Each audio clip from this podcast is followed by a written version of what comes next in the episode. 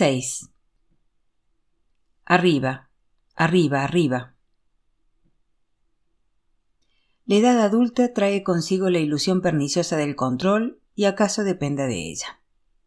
Quiero decir que es ese espejismo de dominio sobre nuestra propia vida lo que nos permite sentirnos adultos, pues asociamos la adultez con la autonomía, el soberano derecho a determinar lo que va a sucedernos enseguida. El desengaño viene más pronto o más tarde, pero viene siempre. Nos falta a la cita, nunca lo ha hecho. Cuando llega, lo recibimos sin demasiada sorpresa, pues nadie que viva lo suficiente puede sorprenderse de que su biografía haya sido moldeada por eventos lejanos, por voluntades ajenas, con poca o ninguna participación de sus propias decisiones. Esos largos procesos que acabarán por toparse con nuestra vida, a veces para darle el empujón que necesitaba a veces para hacer estallar en pedazos nuestros planes más espléndidos, suelen estar ocultos como corrientes subterráneas, como meticulosos desplazamientos de las capas tectónicas, y cuando por fin se da el terremoto, invocamos las palabras que hemos aprendido a usar para tranquilizarnos. Accidente, casualidad y a veces destino. Ahora mismo hay una cadena de circunstancias, de errores culpables o de afortunadas decisiones cuyas consecuencias me esperan a la vuelta de la esquina.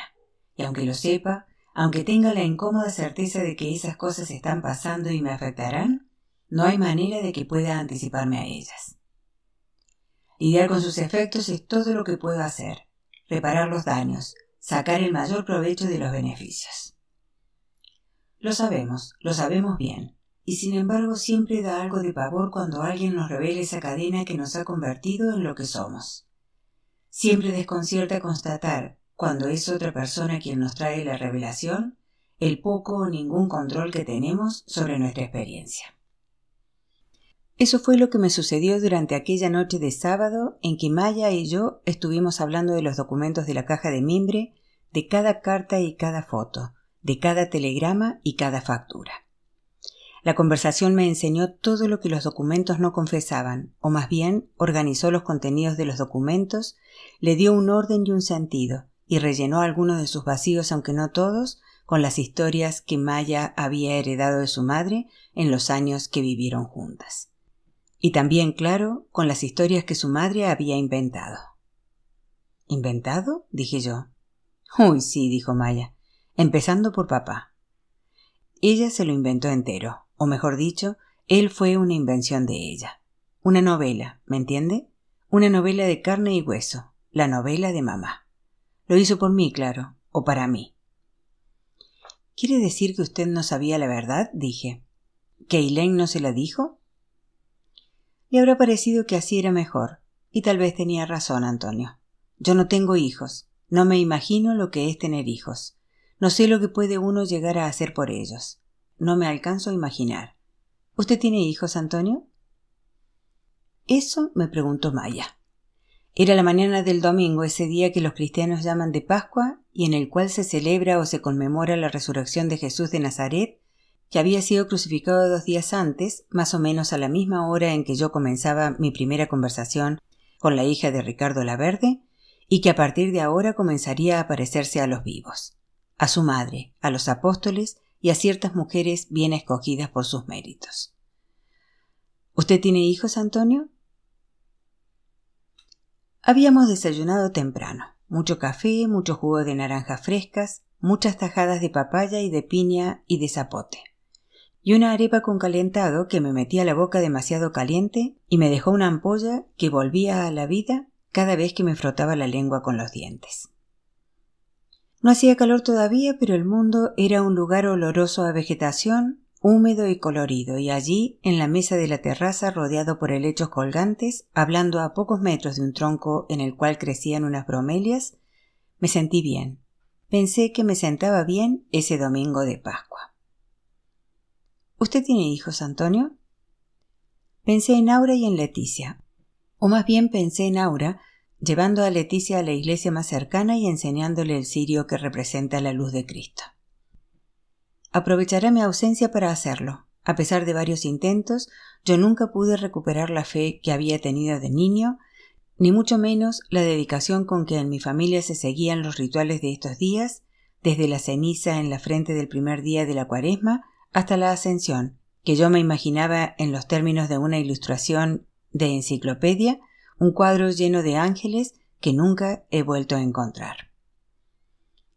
Y nunca había querido, por lo tanto, que mi hija creciera en esa tradición que me resultaba extraña.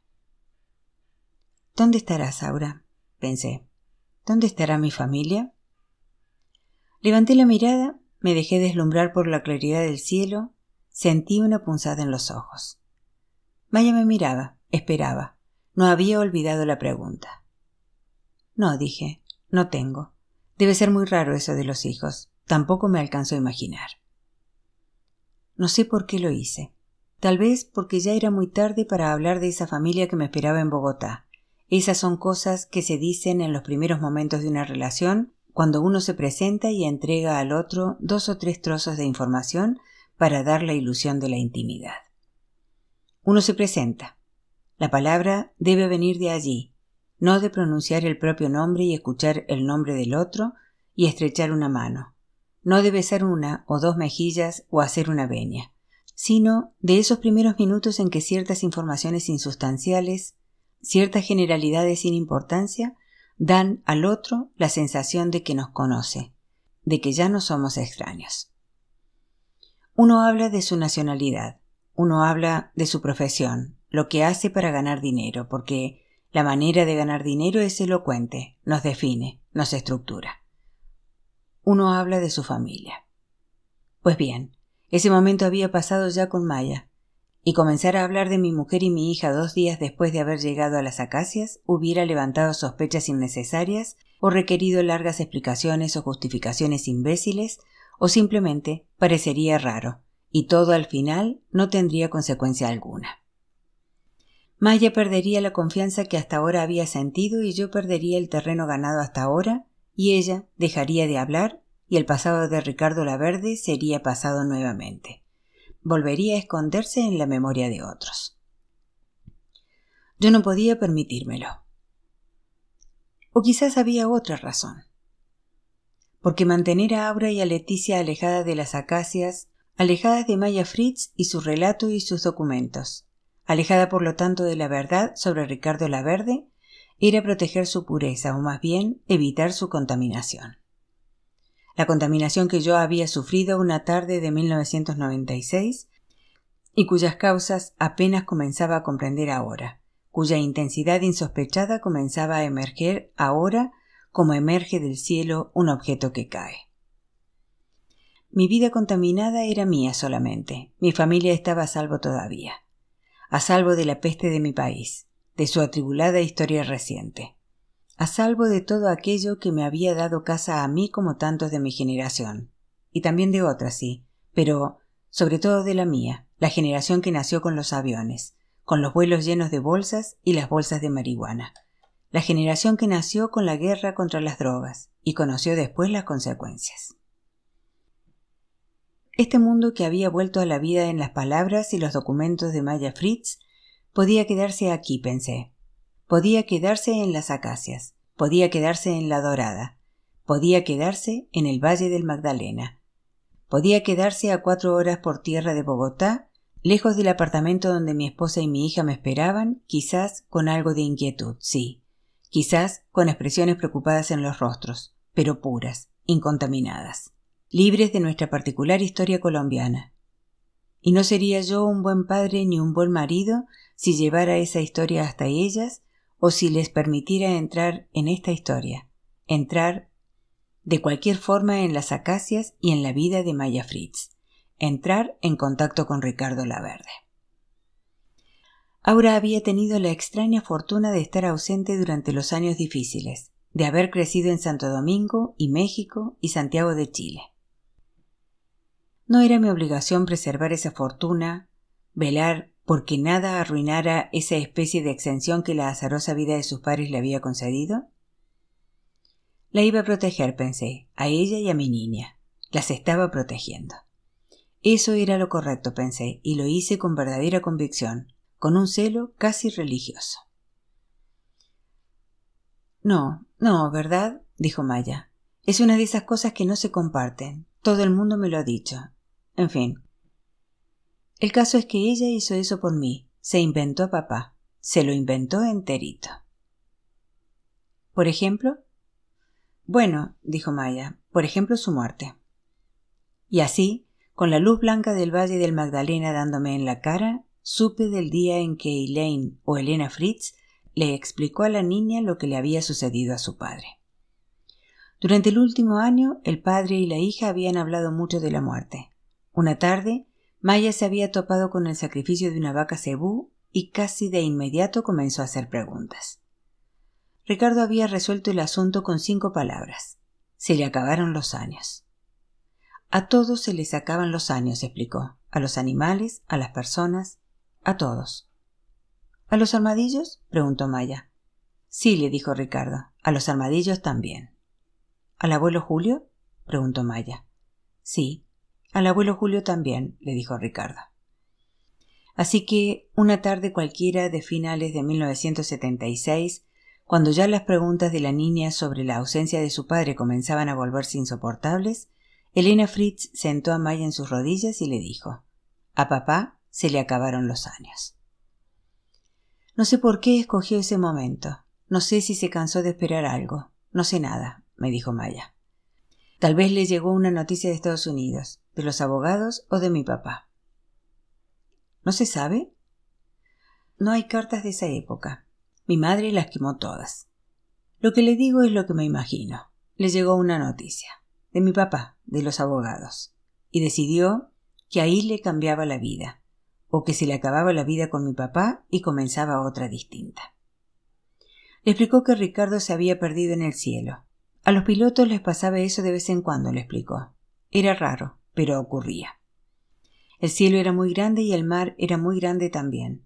Y un avión era una cosa muy pequeña y los aviones que manejaba papá eran los más pequeños de todos.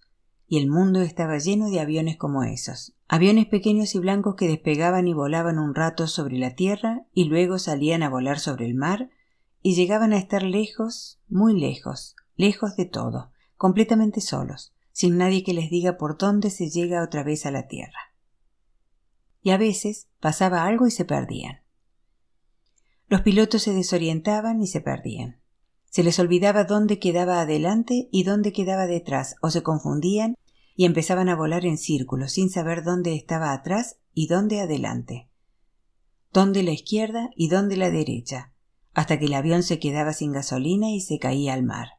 Se caía desde el cielo como una niña que se tira a una piscina. Y se hundía sin ruido ni estrépito. Se hundía sin ser visto porque en esos lugares no hay vida, y allí, en el fondo del mar, a los pilotos se les acababan los años. ¿Por qué no salen nadando? dijo Maya. Y Elena Fritz dijo, porque el mar es muy hondo. Y Maya, ¿pero ahí está papá? Y Elena Fritz, sí, ahí está papá, está en el fondo del mar. Se cayó el avión, papá se quedó dormido y se le acabaron los años. Maya Fritz nunca cuestionó esa versión de los hechos. Esa fue la última Navidad que pasaron en Santa Elena, la última vez que Elaine tuvo que mandar a cortar un arbusto amarillento para adornarlo con quebradizas bolas de colores que fascinaban a la niña, con renos y trineos y falsos bastones de azúcar capaces de doblar las ramas con su peso.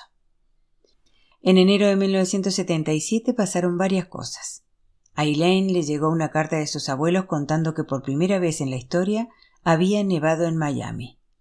El presidente Jimmy Carter perdonó a los evasores de Vietnam, y Mike Barbieri, a quien Elaine siempre había considerado en secreto parte de esos evasores, apareció muerto de un tiro en la nuca en el río La Miel. El cuerpo desnudo tirado boca abajo en la ribera, el agua de la corriente jugando con el pelo largo, la barba mojada y enrojecida por la sangre. Los campesinos que lo encontraron buscaron a Elaine, incluso antes de buscar a las autoridades. Ella era la otra gringa de la región. Elaine tuvo que estar presente en las primeras diligencias judiciales, tuvo que ir a un juzgado municipal de ventanas abiertas y ventiladores que desordenaban los expedientes para decir que sí, lo conocía, y que no, no sabía quién había podido matarlo. Al día siguiente empacó el Nissan con todo lo que cupo. La ropa suya y la de la niña, las maletas llenas de dinero y un armadillo con el nombre de un gringo asesinado y se fue a Bogotá. Doce años, Antonio, me dijo Maya Fritz. Doce años viví con mi madre, las dos solas, prácticamente escondidas. No solo me quitó a mi papá, también a mis abuelos. No volvimos a verlos.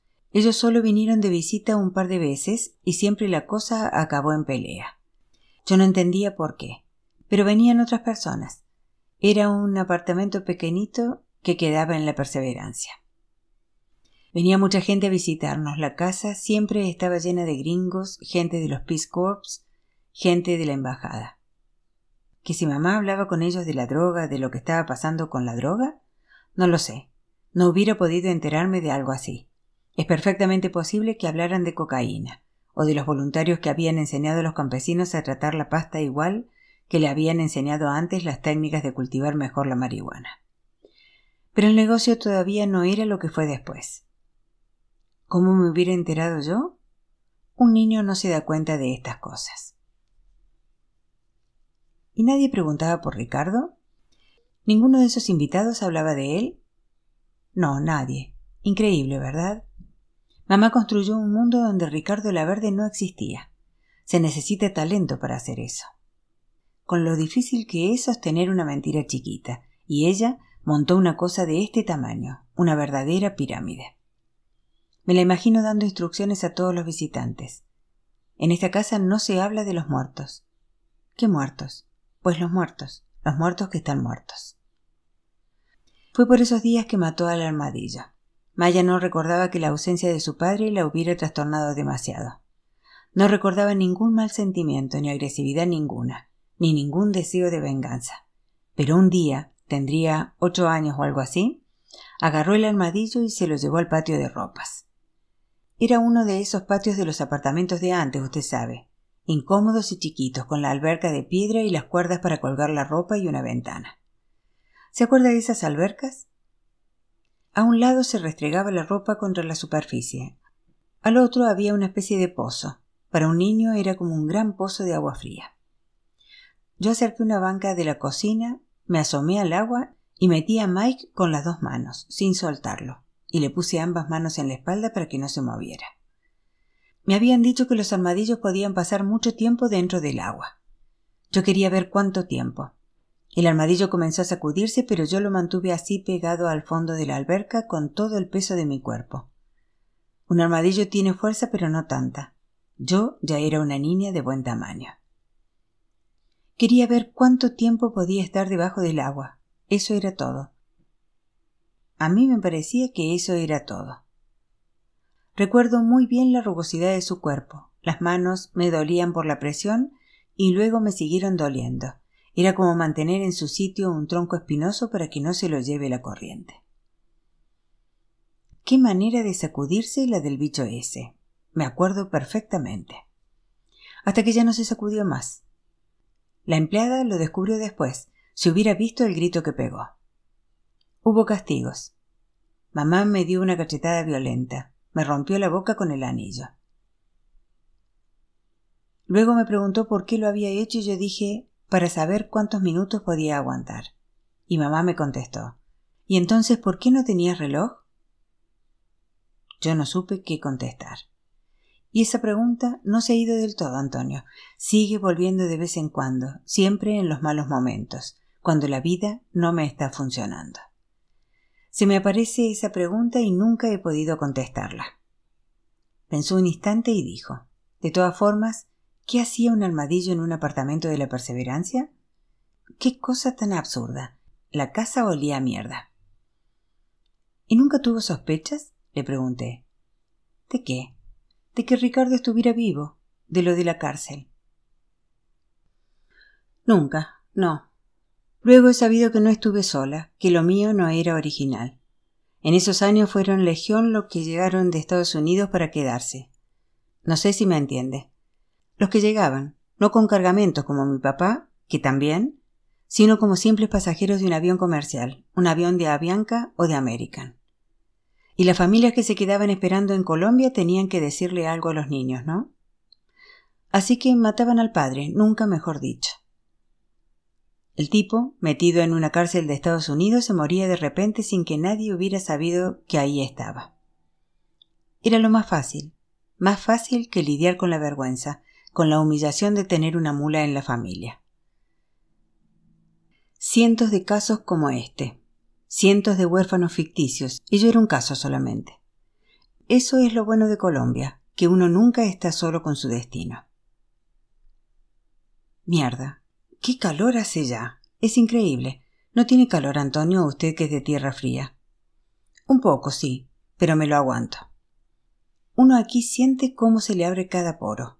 A mí me gustan las mañanas, las primeras horas, pero luego la cosa se pone insoportable. Por más que uno se acostumbre. Usted ya tendría que haberse acostumbrado. Sí, es verdad. Tal vez solo me queje por quejarme. ¿Cómo llegó a vivir aquí? pregunté. Digo, después de tanto tiempo. Ah, bueno, dijo Maya. Esa es una larga historia. Maya acababa de cumplir los once años cuando una compañera de clase le habló por primera vez de la hacienda Nápoles. Era el territorio de más de tres mil hectáreas que Pablo Escobar había comprado a finales de los setenta para construir en él su paraíso personal. Un paraíso que fuera a la vez un imperio. Un sanadú para tierra caliente con animales en vez de esculturas y matones armados en vez del letrero no trespassing. El terreno de la hacienda se extendía sobre dos departamentos. Un río lo cruzaba de extremo a extremo.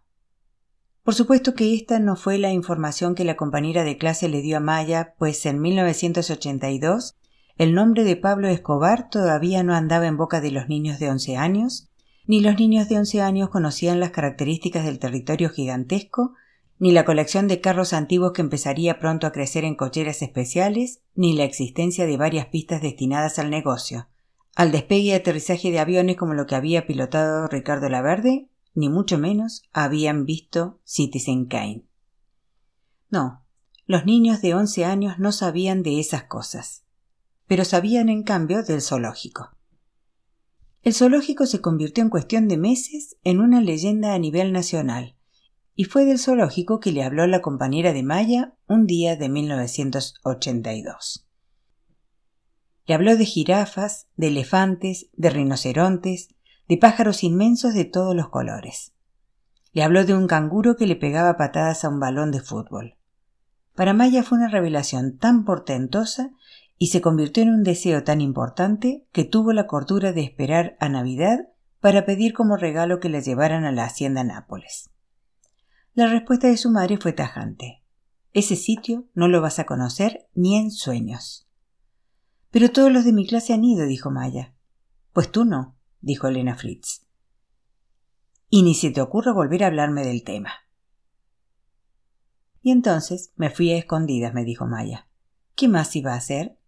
Una amiga me invitó y yo le dije que sí. Mi mamá se quedó convencida de que iba a pasar el fin de semana en Villa de Leiva. No puede ser, le dije. ¿Usted también fue a Hacienda Nápoles? ¿Cuántos habremos hecho lo mismo? De manera que. Sí, yo también dije. A mí también me lo prohibieron. Yo también dije una mentira y me fui a ver lo prohibido. Un sitio tabú la Hacienda Nápoles. ¿Y cuándo lo conoció usted? Hice las cuentas en mi cabeza, invoqué ciertas memorias y la conclusión me produjo un escalofrío de placer en la espalda. Yo tenía doce años. Yo soy un año mayor que usted. Fuimos por la misma época, Maya. ¿Usted fue en diciembre? Sí. ¿Diciembre de 1982? Sí. Fuimos por la misma época, repitió ella. Increíble. ¿No es increíble? Bueno, sí, pero tampoco estoy seguro de. Fuimos el mismo día, Antonio, dijo Maya. Yo sí estoy segura.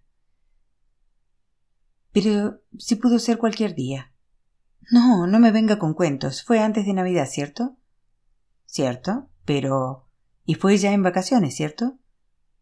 Pues sí, cierto. Bueno, pues tuvo que ser en fin de semana porque de otra manera no hubiéramos tenido adultos que nos llevaran. La gente trabaja. ¿Y cuántos fines de semana hubo antes de Navidad? Digamos tres. ¿Y qué día fue? ¿Un sábado o un domingo? Fue un sábado, porque la gente de Bogotá siempre venía al zoológico los sábados. A los adultos no les gusta pegarse semejante viaje y tener que ir a la oficina el día siguiente. Pues son tres días de todas formas, dije yo, tres sábados posibles. Nada nos garantiza que hayamos escogido el mismo. Yo sé que sí. ¿Por qué? Porque sí no me joda más. ¿Quiere que le siga contando? Pero Maya no esperó mi respuesta. Bueno, dijo, pues el asunto es que conocí el zoológico y luego volví a la casa. Y lo primero que hice al entrar fue preguntarle a mi madre dónde exactamente quedaba nuestra casa de la Dorada. Creo que reconocí algo del camino, del paisaje. Reconocí una montaña o una curva de la carretera o la carretera que llevaba a la vía principal de Villa Elena, porque para ir a la hacienda Nápoles uno pasaba frente a esa carretera. Algo debí de reconocer, y cuando llegué a ver a mi madre, no dejé de hacerle preguntas. Era la primera vez que hablaba de eso desde que nos fuimos. A mamá le impresionó mucho. Y con los años seguía haciendo preguntas, diciendo que quería volver, que cuándo íbamos a volver. La casa de la dorada se me convirtió en una especie de tierra prometida, ¿me entiende? Y empecé poco a poco a hacer de todo lo necesario para volver. Y todo empezó con esa visita al zoológico de la hacienda Nápoles. Y ahora usted me dice que tal vez nos vimos allá en el zoológico sin saber que usted era usted y que yo era yo, sin saber que nos encontraríamos después. Algo sucedió en ese instante en su mirada. Sus ojos verdes se abrieron ligeramente, sus cejas finas se arquearon como si las hubieran dibujado de nuevo y en su boca, su boca de labios sanguíneos, apareció un gesto nuevo. Yo no hubiera podido probarlo, y hacer un comentario al respecto habría sido una imprudencia o una imbecilidad, pero en ese momento pensé Este es un gesto de niña, así eras de niña. Y entonces la oí decir ¿Y ha vuelto desde esa época? Porque yo no, no he vuelto nunca. El sitio está que se cae a pedazo por lo que sé. Pero podemos ir de todas formas. Ver qué hay. Ver de qué nos acordamos. ¿Le suena la idea? Pronto estábamos avanzando por la vía a Medellín a la hora de más calor, moviéndonos por la cinta de asfalto igual que lo había hecho Ricardo Laverde y Elena Fritz 29 años atrás y haciéndolo además en el mismo Nissan color hueso en que lo habían hecho ellos. En un país donde es corriente encontrar en las calles modelos de los años 60, un Renault 4, un Fiat aquí y allá, camiones Chevrolet que pueden ser incluso 15 años más viejos, la supervivencia del campero no era ni milagrosa ni extraordinaria. Como éste, se veían cientos en las calles pero cualquiera puede ver que aquel no era cualquier campero Nissan, sino el primer gran regalo que Ricardo Laverde le había hecho a su mujer con el dinero de los vuelos, el dinero de la marihuana. Veintinueve años antes ellos dos habían recorrido el Valle del Magdalena como ahora lo hacíamos nosotros. Se habían besado en ese asiento, en esta cabina habían hablado de tener hijos. Y ahora su hija y yo ocupábamos los mismos lugares y acaso sentíamos el mismo calor húmedo y el mismo alivio al acelerar y dejar que el aire circulara por el vehículo, así tuviéramos que levantar la voz para entendernos.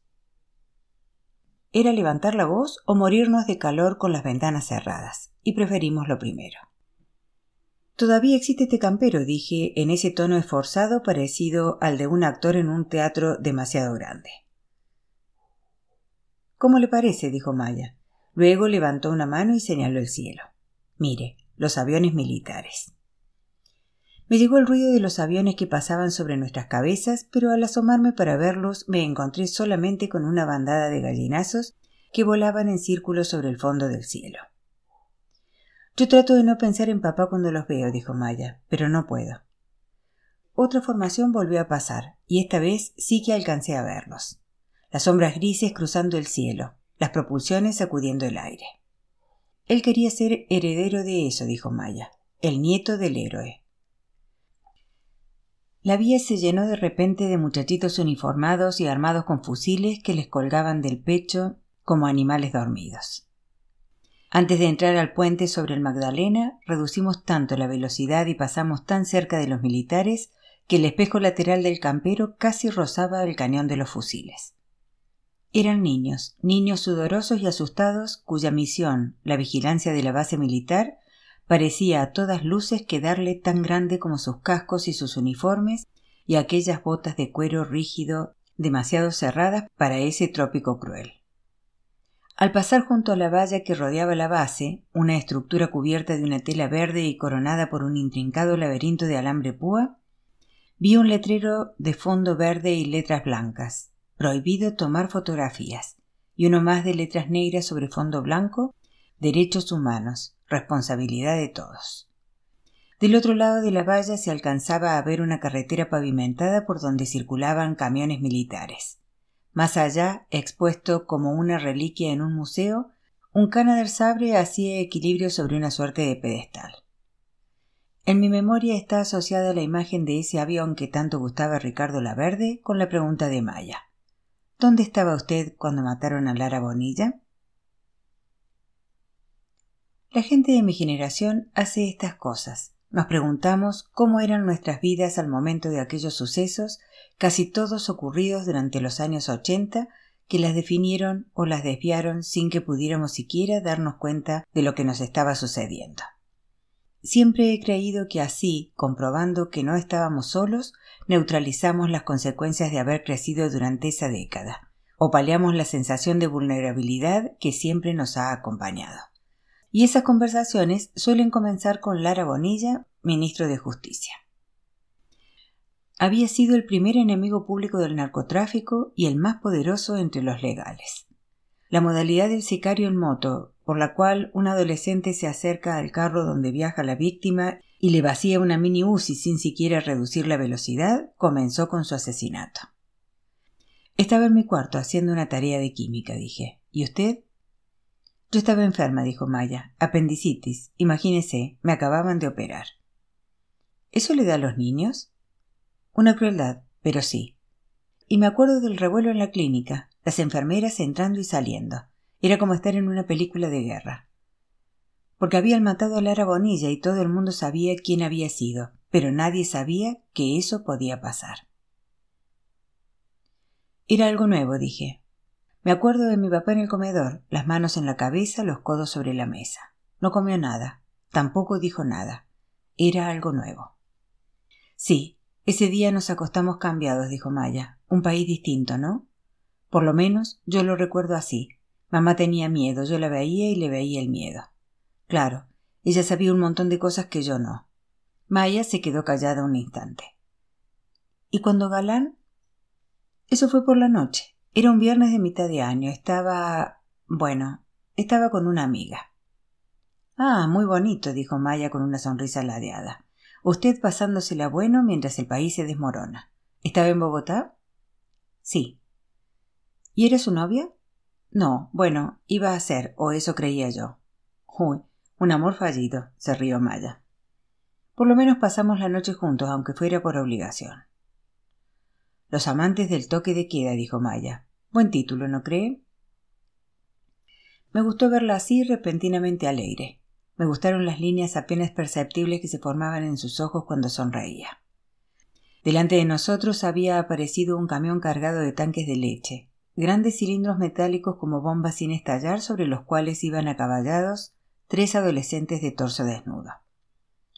Vernos les causó una risa inexplicable. Saludaron a Maya, le mandaron besos con la mano y ella metió segunda y cambió de carril para pasarlos. Al hacerlo, les devolvió el beso. Fue un acto burlón y lúdico, pero hubo algo en sus labios cerrándose de manera histriónica y en el ademán entero de estrella de cine que llenó el momento de una sensualidad inesperada, o por lo menos así me lo pareció. A mi lado de la carretera, en una especie de pantano que se abría entre los matorrales, se bañaban dos búfalos de agua, sus cueros mojados destellando bajo el sol, sus melenas pegadas a la cara. ¿Y el día del avión de Avianca? dije yo entonces. Ah, el famoso avión, dijo Maya. Ahí sí que se acabó de joder todo. Muerto el candidato Galán, sus banderas políticas y entre ellas la lucha contra el narcotráfico fueron heredadas por un jovencísimo político de provincias, César Gaviria. En su intento por sacar del cuadro a Gaviria, Pablo Escobar hizo poner una bomba en un vuelo civil que hubiera cubierto la ruta Bogotá-Cali. Gaviria, sin embargo, ni siquiera llegó a subir. La bomba estalló poco después del despegue, y los restos del avión desintegrado, incluidos tres pasajeros que al parecer no mató la bomba sino el impacto, cayeron sobre Soacha, el mismo lugar donde había caído, avaleado en su tarima de madera, el candidato Galán. Pero no creo que esta casualidad signifique nada. Ahí supimos, dijo Maya, que la guerra también era contra nosotros. O lo confirmamos por lo menos. Más allá de toda duda, Hubo otras bombas en lugares públicos, claro, pero no parecían accidentes. No sé si a usted le haya pasado igual. Bueno, tampoco estoy segura de que accidentes sea la palabra correcta. Cosas que le pasan a los que tienen mala suerte. Lo del avión fue distinto. Era en el fondo lo mismo, pero por alguna razón me pareció distinto. A muchos nos pareció distinto, como si cambiaran las reglas del juego. Yo había entrado a la universidad ese año. Agronomía, Iba a estudiar agronomía.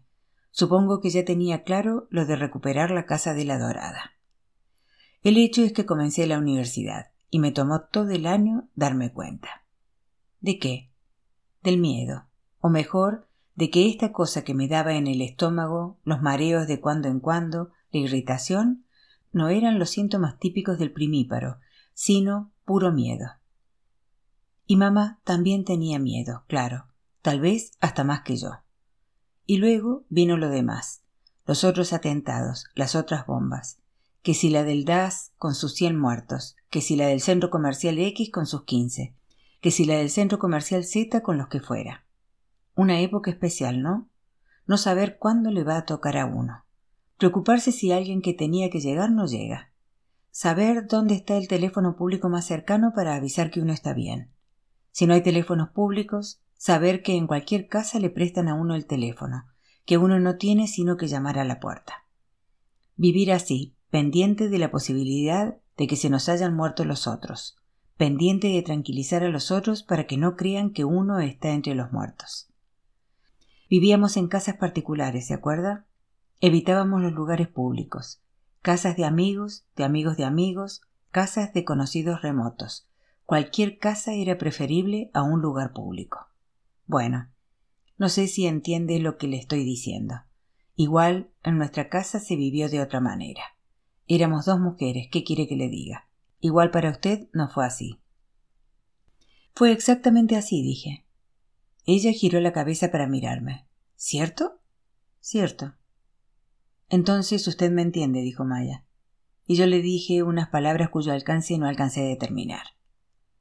La entiendo perfectamente. El paisaje se repitió a nuestro alrededor.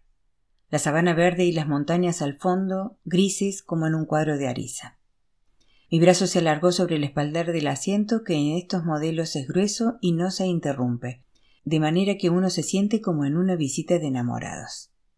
Con los cambios del viento y los bamboleos del Nissan, a veces el pelo de Maya me rozaba la mano, rozaba la piel de mi mano y el roce me gustó, y lo busqué de ahí en adelante.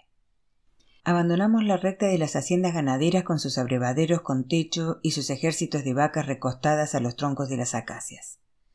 Pasamos por el río Negrito, una corriente de aguas oscuras y riberas sucias en la cual destellaban nubes de espuma, los restos de la contaminación acumulada por pueblos y pueblos donde se vacían los desperdicios en las mismas aguas en que se lava la ropa. Al llegar al peaje y detenerse el Nissan, la ausencia repentina del aire circulante elevó la temperatura de la cabina. Y sentí en las axilas, pero también en la nariz y debajo de los ojos, que empezaba a sudar. Y fue al arrancar de nuevo, al acercarnos a otro puente sobre el Magdalena, que Maya empezó a contarme de su madre, de lo que pasó con su madre a finales de 1989. Yo miraba el río más allá de las barandas amarillas del puente, Miraba las islitas arenosas que pronto, cuando llegara la temporada de lluvias, quedarían cubiertas por el agua marrón. Y mientras tanto, Maya me habló de la tarde en que llegó de la facultad y encontró a Elena Fritz en el baño, casi dormida de la borrachera y aferrada a la taza del inodoro como si la taza fuera a marcharse en cualquier momento. Mi niña, le decía Maya. Llegó mi niña. Mi niña ya es grande. Mi niña es una niña grande. Maya la levantó como pudo y la llevó a la cama y se quedó con ella viéndola dormir y tocándole la frente de vez en cuando. Le hizo un agua aromática a las dos de la mañana. Le puso una botella de agua junto a la mesa de noche y le trajo dos mejorales para que se le pasara el dolor de cabeza. Y al final de la noche la escuchó decir que no podía más, que lo había intentado y no podía más, que Maya era ya una mujer adulta y podía tomar sus propias decisiones, así como ella había tomado las suyas. Y seis días después se subía a un avión y regresaba a la casa de Jacksonville, Florida, Estados Unidos, la misma casa de la cual había salido veinte años atrás con una sola idea en la cabeza ser voluntaria de los cuerpos de paz en Colombia. Tener una experiencia enriquecedora, dejar su huella, poner su granito de arena. Todas esas cosas. Le cambiaron el país, dijo Maya. Ella llegó a un sitio y veinte años después ya no lo reconocía. Hay una carta que siempre me ha fascinado. Es de finales del 69, una de las primeras. Dice mi madre que Bogotá es una ciudad aburrida que no sabe si pueda vivir mucho tiempo en un sitio donde nunca pasa nada. Donde nunca pasa nada. Sí, donde nunca pasa nada. Sí, dijo Maya, donde nunca pasa nada. Jacksonville, dije yo. ¿Dónde queda eso? Arriba de Miami, muy arriba. Yo sé porque le he visto en mapas, no porque haya ido. Yo ni conozco Estados Unidos. ¿Por qué no quiso ir con ella? No sé, yo tenía dieciocho años, me dijo Maya. A esa edad la vida es nueva, uno acaba de descubrirla. No quería separarme de mis amigos, había comenzado a salir con alguien. Curioso, porque se fue mamá y ahí mismo me di cuenta de que Bogotá no era para mí. Una cosa llevó a la otra, como se dice en las películas, y aquí me tiene, Antonio, aquí me tiene. Veintiocho años, solterita y a la orden. Las partes del cuerpo bien puestas todavía y viviendo sola con mis abejas. Aquí me tiene, muerta de calor y llevando a un desconocido a ver el zoológico de un mafioso muerto. Un desconocido, repetí. Maya se encogió de hombros y dijo algo que no quería decir nada. Bueno, no. Pero en fin. Cuando llegamos a la hacienda Nápoles, el cielo había comenzado a nublarse y un bochorno molesto apareció en el aire. Pronto llovería. El nombre de la propiedad aparecía pintado en letras descascaradas sobre un portal blanco de dimensiones innecesarias. Una tractomula habría podido pasar por allí, y sobre el travesaño, en delicado equilibrio, estaba una avioneta pequeña, blanca y azul como el portal. Era la Piper que Escobar usó durante sus primeros años y a la cual, solía decir, debía su riqueza. Pasar por debajo de esa avioneta, leer la matrícula inscrita en la parte inferior de las alas fue como entrar en un mundo sin tiempo.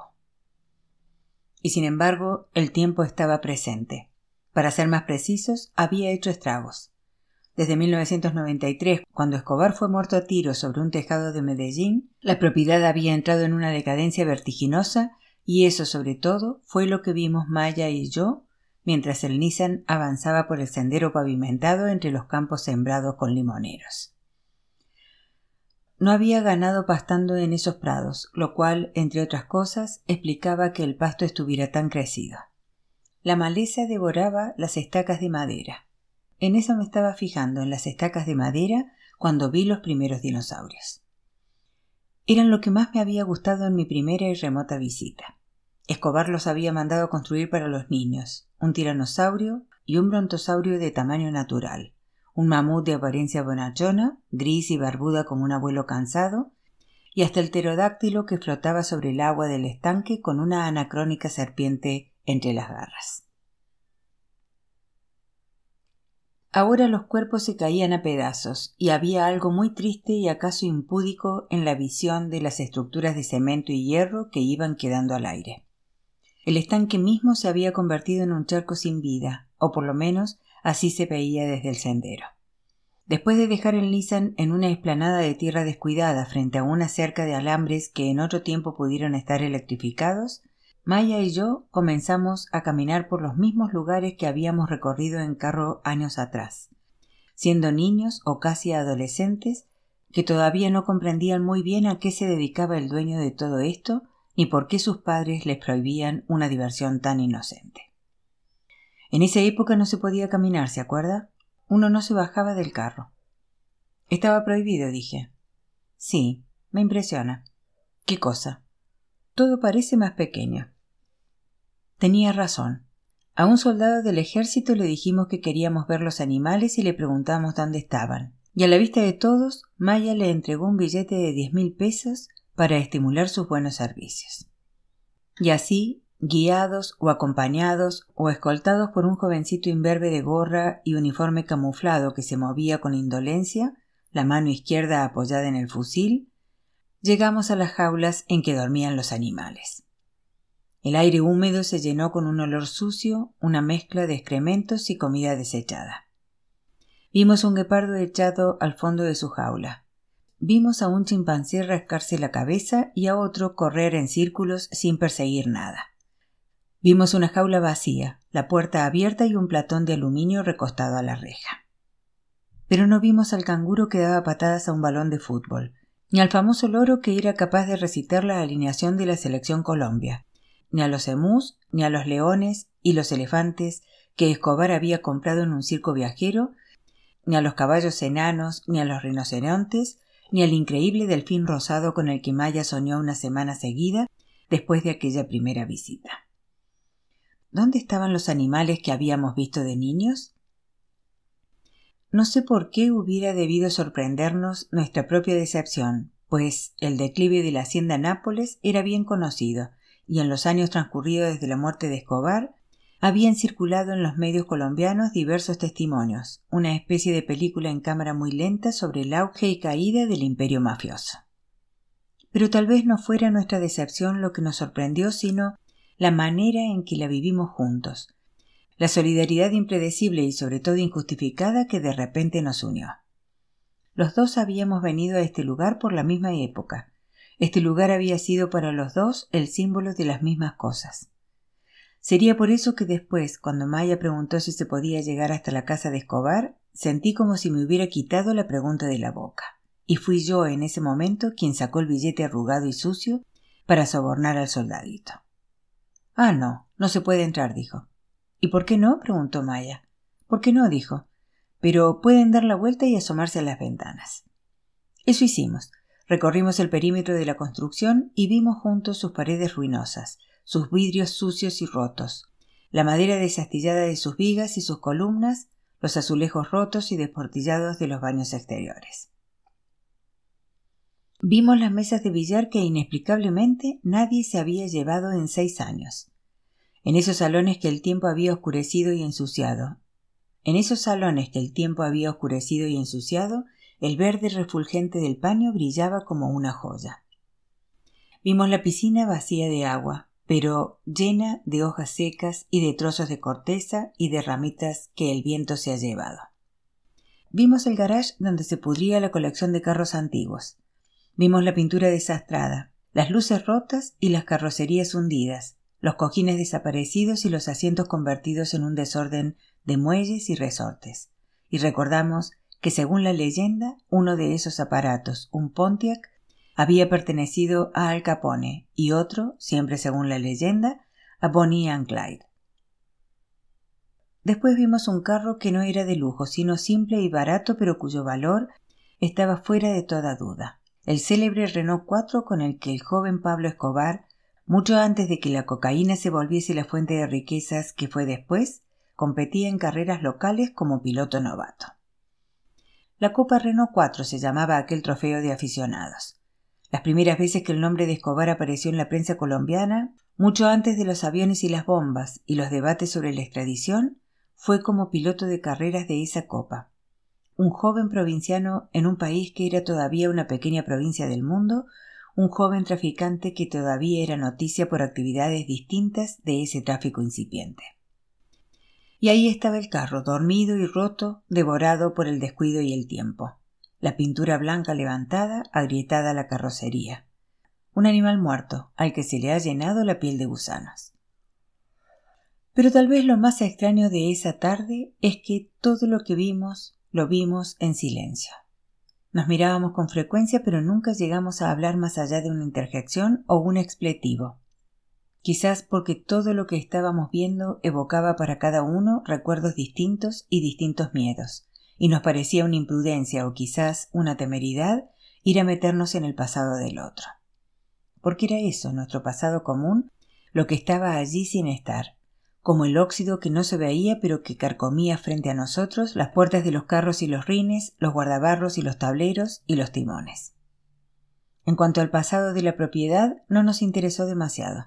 Las cosas que allí habían ocurrido, los negocios que se hicieron y las vidas que se extinguieron, y las fiestas que se montaron y las violencias que desde allí se planearon, todo eso formaba un segundo plano, un decorado.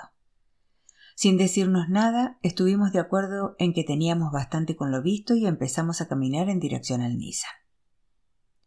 Y esto lo recuerda. Maya me tomó del brazo o enganchó su brazo en el mío como hacían las mujeres de otros tiempos, y en el anacronismo de su gesto hubo una intimidad que yo no hubiera podido prever, que nada presagiaba. Entonces comenzó a llover. Fue una llovizna al principio, aunque de gotas gruesas, pero en cuestión de segundos el cielo se puso oscuro como la panza de un burro y un aguacero nos bañó las camisas antes de que tuviéramos tiempo de guarecernos en ninguna parte. Mierda, se nos acabó el paseo, dijo Maya. Para cuando llegamos al Nissan ya estábamos calados. Como habíamos corrido, los hombros alzados, un brazo protegiendo los ojos, la parte delantera de nuestros pantalones estaba empapada, mientras que la parte de atrás casi seca. Parecía hecha de otra tela. Los vidrios del campero se empañaron enseguida con el calor de nuestras respiraciones y Maya tuvo que sacar de la guantera una caja de pañuelos de papel para limpiar el panorámico y arrancar sin estrellarnos contra el primer poste. Abrió la ventilación, una rejilla negra en medio del tablero y empezamos a movernos con cuidado. Pero habíamos avanzado apenas un centenar de metros cuando Maya frenó en seco, abrió la ventana tan rápido como se le permitió la manivela y yo, desde mi puesto de copiloto, pude ver lo que ella estaba viendo. A una treintena de pasos de nosotros, a mitad del camino entre el Nissan y el estanque, un hipopótamo nos consideraba con gravedad. Qué lindo, dijo Maya. ¿Cómo que lindo? dije. Es el animal más feo que hay. Pero Maya no me hizo caso. No creo que sea un adulto, siguió. Es muy pequeño, es una cría. ¿Estará perdida? ¿Y cómo sabe que es una hembra? Pero Maya se había bajado a pesar del aguacero que seguía cayendo y a pesar de que una cerca de madera la separaba del terreno donde estaba la bestia. Su piel era de un gris oscuro y tornasolado, o así me lo parecía en la luz disminuida de la tarde. Las gotas le pegaban y rebotaban como sobre un cristal. El hipopótamo, macho o hembra, cría o adulto, no se inmutaba. Nos miraba o miraba a Maya que se había recostado en la cerca de madera y lo miraba a su vez. No sé cuánto tiempo pasó. Uno, dos minutos, que en esas circunstancias es un tiempo largo. El agua le escurría a Maya por el pelo y toda su ropa era ya de un color distinto. Entonces el hipopótamo comenzó un movimiento pesado, un buque que intenta dar la vuelta en el mar, y vi su perfil y me sorprendió que fuera un animal tan largo. Y luego ya no lo vi más. O más bien le vi el culo poderoso y me pareció ver chorros de agua que le resbalaban por la piel tersa y reluciente. Se fue alejando entre el pasto crecido con las patas ocultas por la maleza, de tal manera que parecía no avanzar realmente, sino hacerse más pequeño. Cuando lo vimos ganar el estanque y meterse al agua, Maya volvió al campero. ¿Cuánto van a durar esos bichos? es lo que yo me pregunto, dijo. No hay quien los alimente, ni quien los cuide. Deben ser carísimos. No me hablaba a mí, eso era evidente. Estaba pensando en voz alta y yo no pude menos que recordar otro comentario idéntico en espíritu y aún en forma que había escuchado tiempo atrás cuando el mundo, o por lo menos el mío, era otro muy distinto, cuando yo todavía me sentía al mando de mi vida. Lo mismo dijo Ricardo, le conté a Maya. Así lo conocí yo haciendo un comentario lleno de lástima sobre los animales del zoológico. Me imagino, dijo Maya, los animales le preocupaban. Decía que no tenían la culpa de nada. Y es verdad, dijo Maya, ese es uno de los pocos, de los poquísimos recuerdos de verdad que tengo. Mi papá cuidando los caballos, mi papá acariciando al perro de mamá, mi papá regañándome por no darle de comer al armadillo. Los únicos recuerdos de verdad. Los demás son inventados, Antonio, recuerdos de mentira. Lo más triste que puede pasarle a una persona es tener recuerdos de mentira. Tenía la voz gangosa, pero eso podía ser consecuencia del cambio de temperatura. Había lágrimas en sus ojos, o más bien era el agua que le escurría por las mejillas que le rodeaba los labios. Maya, pregunté entonces. ¿Por qué lo mataron? Yo sé que falta esa ficha del rompecabezas, pero ¿qué cree usted? El Nissan había arrancado ya y recorría los kilómetros que nos separaba del portal de entrada. La mano de Maya se cerraba sobre la perilla negra de la barra de cambios. El agua le escurría por la cara y el cuello. Insistí. ¿Por qué, Maya? Sin mirarme, sin despegar los ojos del panorámico empañado, Maya dijo esas tres palabras que yo había oído en otras tantas bocas. Algo habrá hecho. Pero esta vez me parecieron indignas de lo que Maya sabía. Sí, le dije. ¿Pero qué? ¿Acaso usted no quiere saber? Maya me miró con compasión. Traté de añadir algo y ella me cortó. Mire, no quiero hablar más. Las plumillas negras se movían sobre el vidrio y barrían el agua y las hojas pegadas. Quiero que nos quedemos callados un rato. Estoy cansada de hablar. ¿Me entiende, Antonio? Hemos hablado demasiado. Estoy harta de hablar. Quiero estar un rato en silencio. Así que en silencio llegamos al portal y pasamos por debajo de la piper blanqueazul y en silencio giramos a la izquierda en dirección a la dorada. En silencio avanzamos por una parte de la vía donde los árboles de ambos lados se encuentran sobre la calzada impidiendo la entrada de la luz y en días de lluvia atenuando las dificultades de los conductores. En silencio regresamos a la intemperie. En silencio volvimos a las barandas amarillas del puente sobre el Magdalena. En silencio lo atravesamos. La superficie del río se erizaba bajo el aguacero. No era lisa como la piel de un hipopótamo, sino rugosa como la de un gigantesco lagarto dormido. Y en una de las islitas se mojaba una lancha blanca con el motor al aire. Maya estaba triste. Su tristeza llenaba la cabina del Nissan como el olor de nuestras ropas mojadas, y yo hubiera podido decirle algo, pero no lo hice. Guardé silencio. Ella quería estar en silencio. Y así, en medio de un silencio comedido, solo acompañados por el estruendo de la lluvia en el techo metálico del campero, pasamos el peaje y enfilamos hacia el sur entre haciendas ganaderas. Fueron dos horas largas en que el silencio se fue oscureciendo ya no por las nubes densas de lluvia, sino porque la noche nos sorprendió en medio del trayecto. Para cuando el Nissan iluminó la fachada blanca de la casa ya era noche cerrada. Lo último que vimos fueron los ojos del pastor alemán destellando en el haz de nuestras luces. No hay nadie, dije. Claro que no, dijo Maya. Es domingo. Gracias por el paseo. Pero Maya no dijo nada. Entró caminando y se fue quitando la ropa mojada mientras sorteaba los muebles sin encender las luces, voluntariamente ciega. Yo la seguí, o seguí su sombra, y me di cuenta de que ella quería que la siguiera. El mundo era negro y azul, hecho no de figuras, sino de contornos. Uno de ellos era la silueta de Maya. En mi memoria fue su mano la que buscó la mía, no al revés, y luego Maya pronunció estas palabras. Estoy cansada de dormir sola. Creo que también me dijo algo simple y muy comprensible. Esta noche no quiero estar tan sola. No recuerdo haber caminado hasta la cama de Maya, pero me veo perfectamente sentándome en ella junto a una mesa de noche de tres cajones. Maya le dio la vuelta a la cama y su silueta espectral se recostó contra la pared frente al espejo del armario, y me pareció que se miraba al espejo y al hacerlo su reflejo me miraba a mí. Mientras asistía a esa realidad paralela, a esa escena fugaz que transcurrió en mi ausencia, me metí a la cama y no me resistí cuando Maya llegó a mi lado y sus manos me desabrocharon la ropa. Sus manos manchadas por el sol se portaron como mis propias manos con la misma naturalidad, con la misma destreza. Me besó y sentí un aliento limpio y cansado al mismo tiempo, un aliento de final del día, y pensé, un pensamiento ridículo y además indemostrable, que esta mujer no había besado a nadie en mucho tiempo y entonces dejó de besarme. Maya me tocó inútilmente, inútilmente se metió mi miembro a la boca, su lengua inútil me recorrió sin ruido, y luego su boca resignada volvió a mi boca, y solo en ese momento me di cuenta de que estaba desnuda. En la penumbra sus pezones cerrados eran de un tono violeta, un violeta oscuro como el rojo que ven los buzos en el lecho del mar. ¿Usted ha estado debajo del mar, Maya? le pregunté, o creo haberle preguntado. ¿Muy hondo debajo del mar lo suficiente para que cambien los colores? Se acostó a mi lado, boca arriba, y en ese momento me dominó la idea absurda de que Maya tenía frío.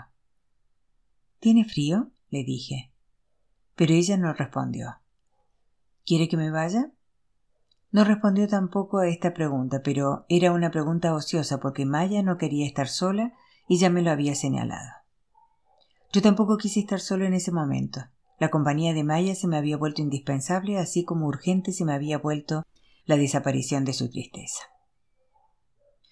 Pensé que los dos estábamos solos en esa habitación y en esa casa, pero solos con una soledad compartida, cada uno solo con su dolor en el fondo de la carne, pero mitigándolo al mismo tiempo mediante las artes raras de la desnudez.